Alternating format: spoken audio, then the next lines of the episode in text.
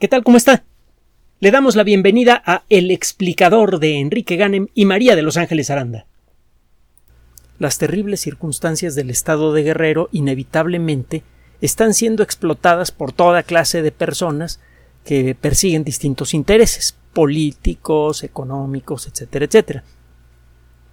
Entre las cosas que antes de continuar, déjeme recordarle que probablemente ninguna otra ciudad en la historia de nuestro país, que tiene un poco más de 200 años, ha recibido un castigo tan completo como el que ha recibido la región, no solamente de Acapulco, sino todas las zonas de alrededor. Prácticamente todos los servicios colapsaron, comenzando por los servicios más básicos como eh, agua, luz, alimentos, medicinas, seguridad. El, el impacto de este de este evento se va a arrastrar por décadas. Ya, tenía muchos problemas Acapulco para mantener su estatus como eh, sitio turístico eh, por los problemas que usted ya conoce y bueno, ahora se viene esto encima. No se olvide de la gente de Guerrero. No solamente piense en Acapulco, hay mucha, mucha necesidad en las zonas mayormente olvidadas de la Sierra de Guerrero, que es uno de los lugares más inhóspitos de la República Mexicana. Eh, le, decía, hay mucha gente que está tratando de explotar esto en su beneficio. Por ejemplo, todo el, rollo del calentamiento global antropogénico. Están diciendo que, que los huracanes se intensifiquen de esta manera es consecuencia del calentamiento global, cuando no se tienen los medios técnicos para decirlo. De hecho, si usted escucha hablar a los meteorólogos, verá que la mayoría de ellos solo mencionan al, rollo del calentamiento global antropogénico como algo secundario, algo que podría haber acelerado el proceso de, intensificación del huracán, pero por lo demás eh, eh, los eventos que llevaron al desarrollo de la tormenta Otis y a su rápido crecimiento eh, tienen otras raíces. Y por otro lado, recuerde que lo que hemos repetido en muchas ocasiones en este espacio, ni conocemos todas el comportamiento de todos los elementos de la maquinaria climática, ni eh, eh, sabemos cuál ha sido el pasado del clima de la Tierra con suficiente detalle, vaya ni siquiera el pasado reciente, de que usted el pasado remoto. Mucha gente se llena la boca diciendo es el huracán más poderoso que ha golpeado en el hemisferio norte desde que se tiene registro. Pues sí, pero ¿desde cuándo se tiene registro, por favor? La nota del día de hoy le va a dar una perspectiva de lo que es de lo que ha sido el clima extremo en el pasado. El caso es, y se me olvida mencionarle otro detalle.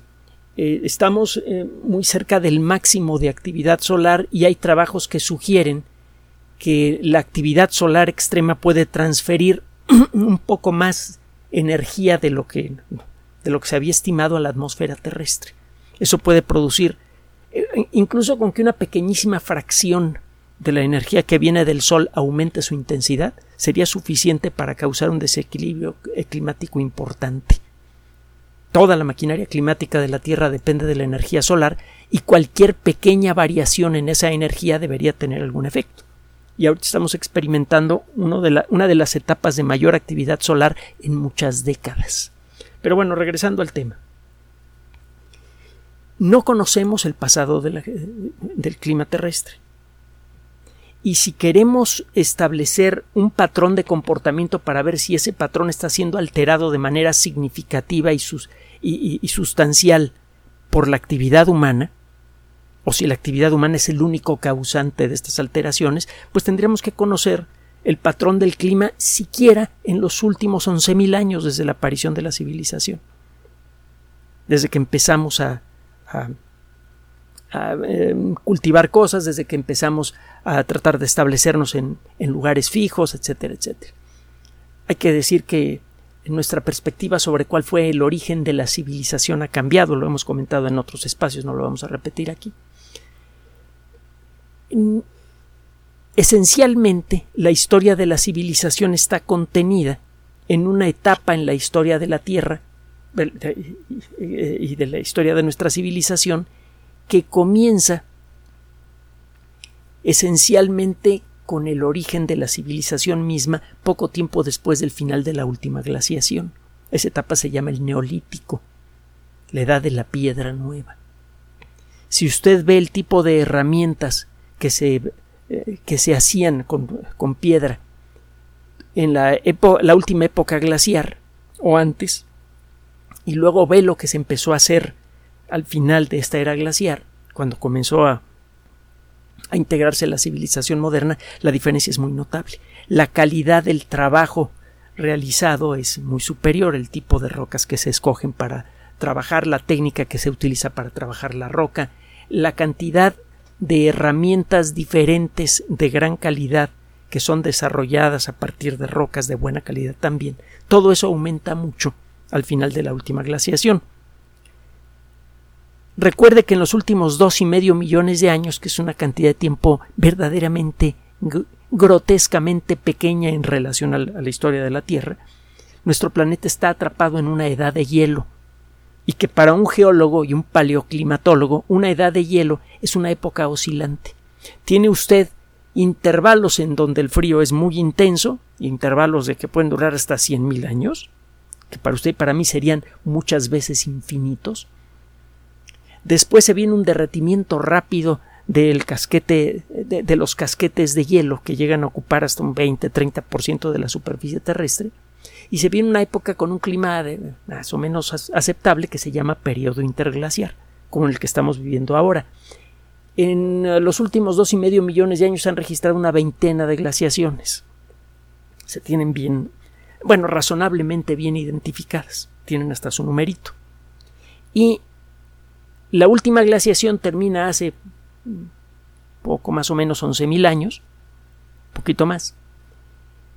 Se inicia el periodo interglaciar, hubo una época en la que la Tierra se volvió a enfriar rápidamente, parecía que el hielo iba a regresar. Esta temporada duró relativamente poco tiempo, mucho en términos humanos, poco en tiempo en, en términos geológicos, quizá un poquito menos de mil años, y el clima se medio estabilizó. Y estamos viviendo todavía en esa etapa interglaciar. Las etapas interglaciares duran quizá entre 10.000 y 20.000 años, una cosa así. Esta lleva 12.000, más o menos, poquito menos. Bueno, el neolítico entonces es la primera etapa en la historia de la civilización. Existe una cantidad importante de yacimientos arqueológicos del Neolítico en muchos lugares del mundo. En Europa, por ejemplo. La narrativa moderna sobre el calentamiento global antropogénico nos dice implícitamente que el clima de la Tierra es estable y que es sólo por culpa nuestra que el clima está cambiando. ¿Es cierto esto? Esta eh, mentira implícita eh, frecuentemente eh, eh, aparece referenciada cuando se, se, habla, por ejemplo, de las energías verdes y todo este tipo de cosas.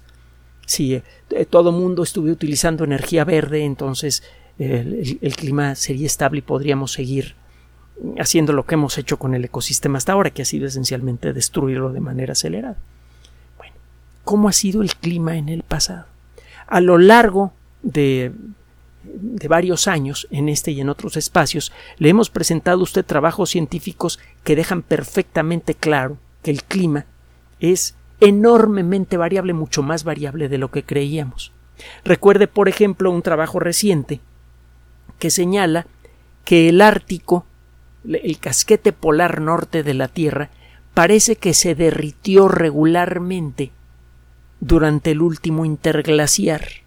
Acuérdese cómo va el rollo. Interglaciar, glaciación. Interglaciar, glaciación. Ahorita vivimos en un interglaciar. Hace 11.000 años terminó la última glaciación que duró como 100.000 años. Bueno, en el interglaciar anterior, cuando la especie humana ya existía pero no tenía presencia en el ecosistema terrestre, éramos un puñado de personas y lo más que podíamos hacer era quemar de vez en cuando un poquito de madera y tallar piedras no teníamos un impacto ecológico significativo, en aquella época se dieron las circunstancias para que los casquetes polares, se el casquete polar norte, cuando menos, que es de donde hay evidencia, se derritiera completamente de manera regular. Entonces, ahora están levantando la alarma porque se está derritiendo el casquete polar norte Eh, ciertamente no es una cosa deseable, pero parece que es algo que ha sucedido de manera natural. Si está sucediendo ahora, ¿hasta dónde somos nosotros y hasta dónde es la naturaleza? Pues queda abierta la pregunta. El caso es que sabemos que el clima ha sido mucho más variable de lo que suponíamos. Hemos visto cómo muchas civilizaciones se han levantado y han caído como consecuencia del clima. Le hemos traído varias narrativas aquí y hemos mencionado las revistas científicas en las que aparecen los artículos que en muchos casos son del dominio público, es decir, usted puede descargar el archivo del documento original y leerlo y sacar sus propias conclusiones. Que de eso se trata la ciencia, de pensar por cuenta propia de no permitir que sean otras las personas las que nos digan qué debemos pensar, cuáles deben ser nuestros valores, cuáles deben ser nuestras acciones. Rebélese contra eso cuando alguien le trate de imponer un principio, una idea o de sugerirle una acción. Tome decisiones por cuenta propia. Si su decisión coincide con lo que le están diciendo, eso es otro boleto, pero que la decisión sea suya. Ahí le va el rollo del día de hoy. Acaba de aparecer un trabajo en una revista relativamente joven, pero que desde hace ya varios años, eh, de hecho décadas, unas poquitas décadas, se ha ganado un lugar muy respetable en la comunidad científica. La revista se llama Plus One. Hemos hablado de esta organización, PLOS, Public Library of Science, literalmente Biblioteca Pública de Ciencia, que se dedica a publicar artículos científicos de muy alto nivel en, revistas arbitradas en forma completamente gratuita. Plus One arrancó con una revista, la revista número uno, Plus One, One en inglés es uno, y ahora pues, eh, la editorial incluye una verdadera red de revistas científicas que incluye eh, eh, revistas dedicadas a la computación biológica, revistas dedicadas a la medicina, etcétera, etcétera. Y el número de revistas que publican está aumentando porque hay una gran, una riada de artículos científicos de calidad que están a la espera de encontrar un camino eh, eh, un camino arbitrable para publicar. Recuerde que una publicación científica para que valga tiene que ser arbitrada, es decir, tiene que ser revisada por expertos para asegurarse que los puntos, las comas, las gráficas, las ideas, la forma en la que se expresan y todo eso son coherentes. Una revista arbitrada es una revista muy seria. Y este es un ejemplo, Plus One. Bueno, acaba de aparecer en Plus One que usted puede, usted puede descargar el artículo gratuitamente por Internet. Todo lo, de, lo del PLOS es gratuito. Este trabajo en el que estudian la dinámica demográfica en el centro de Europa, en un intervalo importante del neolítico. Estas personas eligieron un intervalo que va del 3550 al 1550 antes de Cristo. ¿Por qué? Pues porque la cantidad de información que hay disponible es, es bastante amplia. Eventualmente, cuando puedan tener acceso los autores a datos provenientes de ah, eh, yacimientos arqueológicos más antiguos, eh, publicarán seguramente un segundo, un tercer trabajo en donde van ampliando las conclusiones que ofrecen en este trabajo. En pocas palabras, lo que hicieron estos investigadores fue lo que se llama un metaestudio. Algunos de los investigadores que trabajan en esta, en, esta publicación son eh, principalmente investigadores de la Universidad de Kiel en Alemania, eh, eh, el, autor principal es Paul eh, Grossman. Cuando usted descargue el artículo verá que dice Grobman y la B se ve como rara. Es la letra beta del alfabeto griego y en alemán se utiliza para sustituir a la doble S, Grossman. Bueno, Ralph Grossman de la Universidad de Kiel y sus colegas publican este trabajo.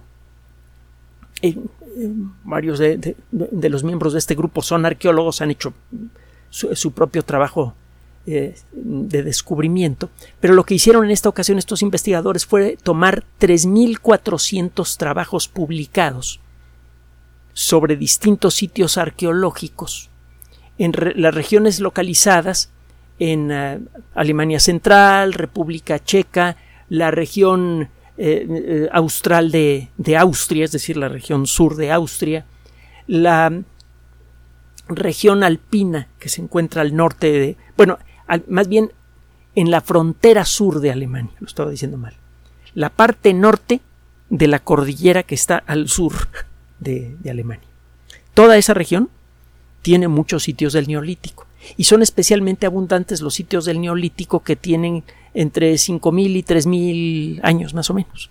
Estos investigadores toman datos de 3.400 eh, trabajos que se han realizado sobre muchos de estos sitios, en donde se publica, entre otras cosas, la edad específica de cada sitio y lo que se ha encontrado en él.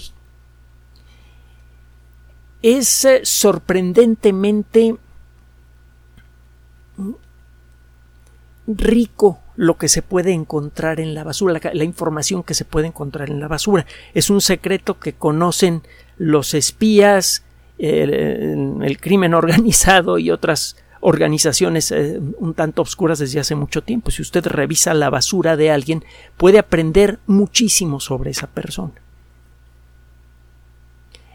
Si usted revisa la basura del pasado, puede aprender muchísimo de, las personas que vivieron en ese lugar. Usted puede darse una idea bastante aproximada del tamaño de la población, de cuáles eran sus fuentes de alimento, si esas fuentes de alimento eran consumidas por igual por todos los miembros de la comunidad o solamente algunos de ellos comían pescado y otros comían otra cosa, por ejemplo.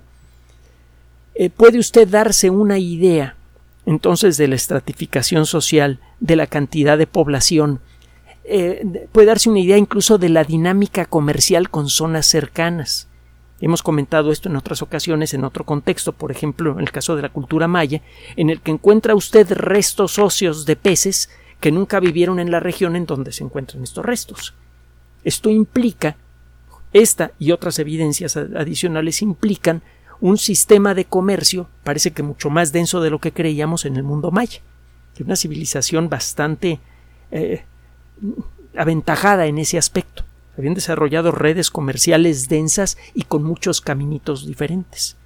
Había muchas formas diferentes en las que usted podía acceder a, ciertas especies de pescado, por ejemplo, en, eh, el imperio maya. Y si alguna de esas rutas fallaba por el motivo que sea, quedaban otras alternativas. Estas redes de comercio, mientras más densas son, más sana es la sociedad en la que existen.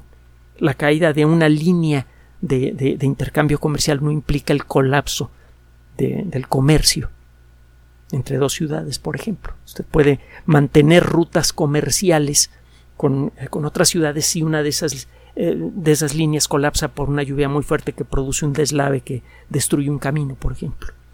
Entonces, puede usted empezar a hacer un montón de inferencias interesantes que le permiten tener una perspectiva, aunque sea un poco borrosa, pero interesante, de lo que era la vida del pasado. A lo largo de la historia, y esto empieza a ser cada vez más claro según revisamos los registros del pasado, el factor natural más peligroso para la especie humana, el que más veces y de manera más aguda ha puesto en riesgo nuestra supervivencia, es el clima. Las erupciones volcánicas, las epidemias, los terremotos han jugado un papel tristísimo, terrible en nuestro pasado y para nuestra vergüenza, sobre todo en el caso de las epidemias, sigue ocurriendo eso en el presente. Ahora sí ya no tenemos pretexto, sabemos de dónde vienen las epidemias y todo. Si no las detenemos a tiempo es porque no se nos da nuestra triste gana. Pero bueno, me refiero colectivamente. Yo sé que a usted sí, a nosotros también, pero hay personas a las que no.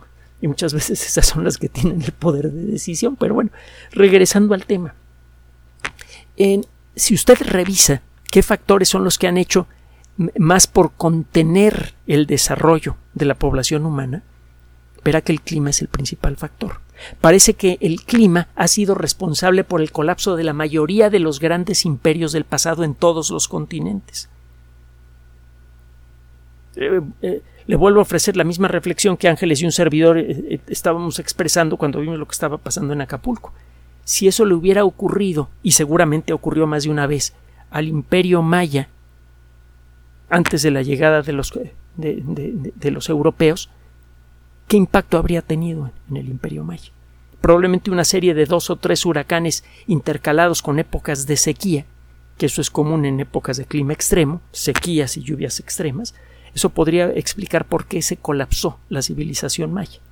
Hay eh, cada vez más eh, indicios que sugieren que el periodo clásico maya, el periodo de la construcción de grandes ciudades, terminó abruptamente precisamente por cuestiones climáticas. Y lo mismo se puede decir de las civilizaciones en Oriente Medio, eh, de civilizaciones en, Asia, en un, montón de lugares. Entonces el clima es, en ese sentido,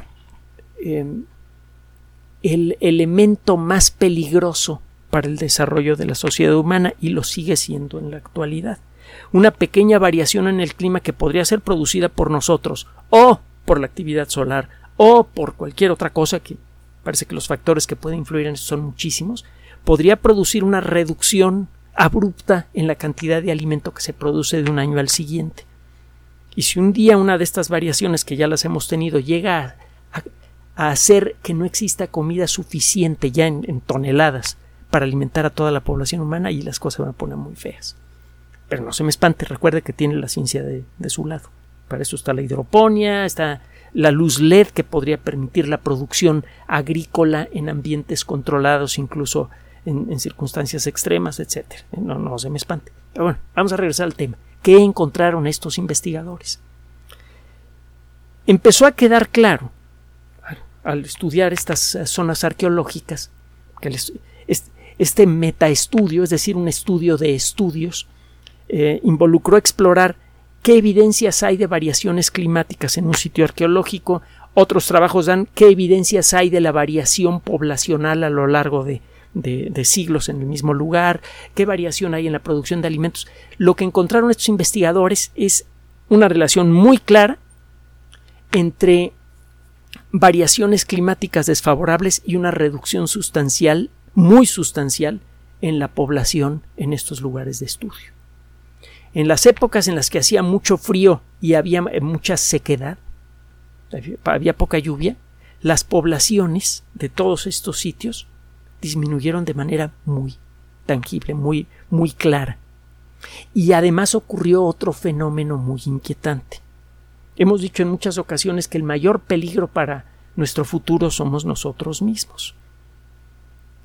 Hemos creado una sociedad muy poderosa pero profundamente desequilibrada. Y lo peor del asunto es que mucha gente parece encontrar pretextos para mantenerla así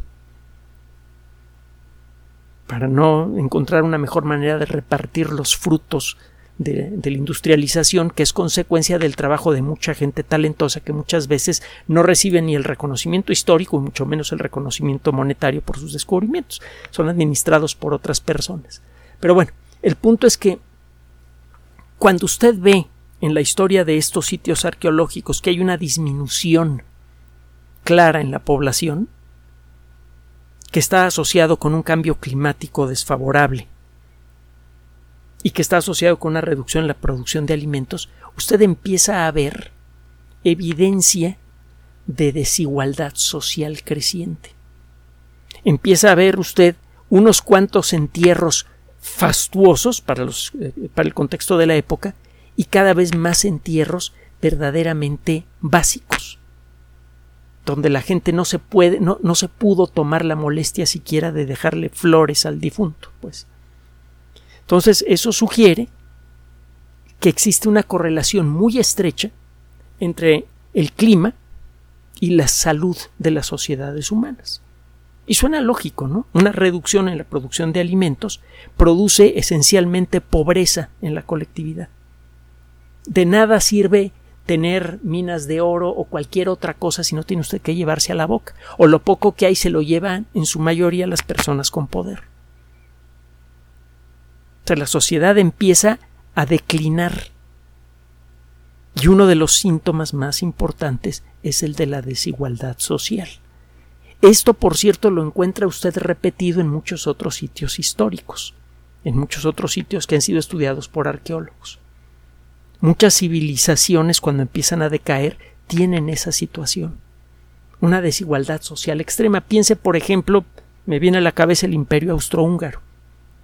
O en su momento lo que fue el, imperio francés. En las últimas épocas eh, existieron algunos de los de, los palacios más fastuosos de la historia, Versalles en su mejor momento, por ejemplo. Y el, pueblo estaba muerto de hambre y poco tiempo después colapsó la, antigua Francia imperial, como que quiso medio regresar con Luis XVIII y, sus sucesores, pero no duró mucho tiempo. La, la disminución de la capacidad de una sociedad para darle una buena vida a sus integrantes se manifiesta de muchas maneras diferentes. Una de ellas muy tangible es la desigualdad social. Y eso es lo que encuentran estos investigadores. Hay un patrón muy claro de cómo un cambio climático produjo descomposición social al reducirse la producción de alimentos. Esto, desde luego, tiene muchas. Eh, hay muchos aspectos de, esta nota que eh, merecen eh, pensar en ellos con más calma. Ese es parte del objetivo de este trabajo. Ofrecerle ideas para que tenga usted algo en qué pensar que, sea productivo. Por ejemplo, la situación actual de la sociedad moderna, que es profundamente desigual, cómo esta desigualdad está siendo sustentada por una serie de argumentos que parecen justificar el que algunas personas concentren demasiada riqueza y muchísimas personas estén en la necesidad más básica y a veces ni siquiera puedan cumplir con eso, etc. Pero hay la reflexión que nosotros queremos ofrecer es la siguiente. En los últimos 11.000 años que son nada en relación a la historia de la Tierra, recuerde, haga sus cuentas que la Tierra tiene 4.586 millones de años de haberse integrado. Y un poquito después casi se desintegra por el impacto que luego acabó formando la Luna, etc. Por cierto, nos preguntaban qué pasó con el objeto que le pegó a la Tierra y que casi la desbarata. Pues una buena parte de ese material acabó integrado a la Tierra y otra parte quedó integrado en la Luna. En el punto de impacto se formó una cosa parecida a un huevo estrellado que no se dispersó gracias a su gravedad interna. Se, formó una mezcla casi homogénea de toda clase de cosas de las cosas que formaban a la Tierra y de las cosas que formaban al objeto que le pegó, y el resultado final, más o menos homogéneo, fue lo que formó la Luna y a la Tierra. Por eso la Luna y la Tierra tienen una composición química casi idéntica. Cuando las otras, las teorías antiguas sobre la formación de la Luna decían lo contrario, que la Luna debería tener una composición química muy diferente. Pero regresando al tema. El clima únicamente en los últimos 11.000 años desde el final del último periodo interglaciar, ha tenido variaciones extraordinarias, muy importantes, que han implicado, entre otras cosas, la caída de civilizaciones enteras. Ha tenido también otras oscilaciones no tan grandes que han creado vaivenes en el tamaño de la población en el neolítico. En el último siglo y medio, dos siglos, estos vaivenes se han atenuado gracias a la ciencia gracias al desarrollo de las nuevas técnicas de agricultura, a la producción de eh, fertilizantes sintéticos y un montón de cosas más, a la invención de las nuevas técnicas que, que le permiten a la ingeniería civil producir grandes cantidades de refugios hechos de concreto y de vidrio contra el clima, al desarrollo de la medicina moderna con todo lo que eso implica, vacunas, etcétera. Todo eso ha atenuado los vaivenes en el tamaño de la población producidos por el clima. Pero el clima es fundamentalmente variable y muy variable. Le metamos mano o no. Por favor, no vaya a caer usted en la manipulación de las personas que pretenden utilizar la terrible desgracia que vive el Estado de Guerrero para sus propios fines. Recuerde que con respecto a la historia y a las causas del comportamiento del clima, la ciencia ofrece una perspectiva muy diferente. Gracias por su atención. Además de nuestro sitio electrónico www.alexplicador.net, por sugerencia suya tenemos abierto un espacio en Patreon, el explicador Enrique Ganem, y en PayPal, el explicador patrocinio por los que gracias a su apoyo sostenemos este espacio. Puede usted descargar gratuitamente estos audios en formato MP3 en Spotify y en iTunes como El Explicador sitio oficial y en SoundCloud como El Explicador y con formato de video en YouTube en El Explicador sitio oficial. Recuerden nuestras redes sociales de siempre, Twitter Enrique-Ganem y en Facebook Enrique Ganem sitio oficial, El Explicador y los grupos que usted ya conoce. Finalmente, El Explicador siempre somos María de Los Ángeles Aranda y Enrique Ganem. Gracias.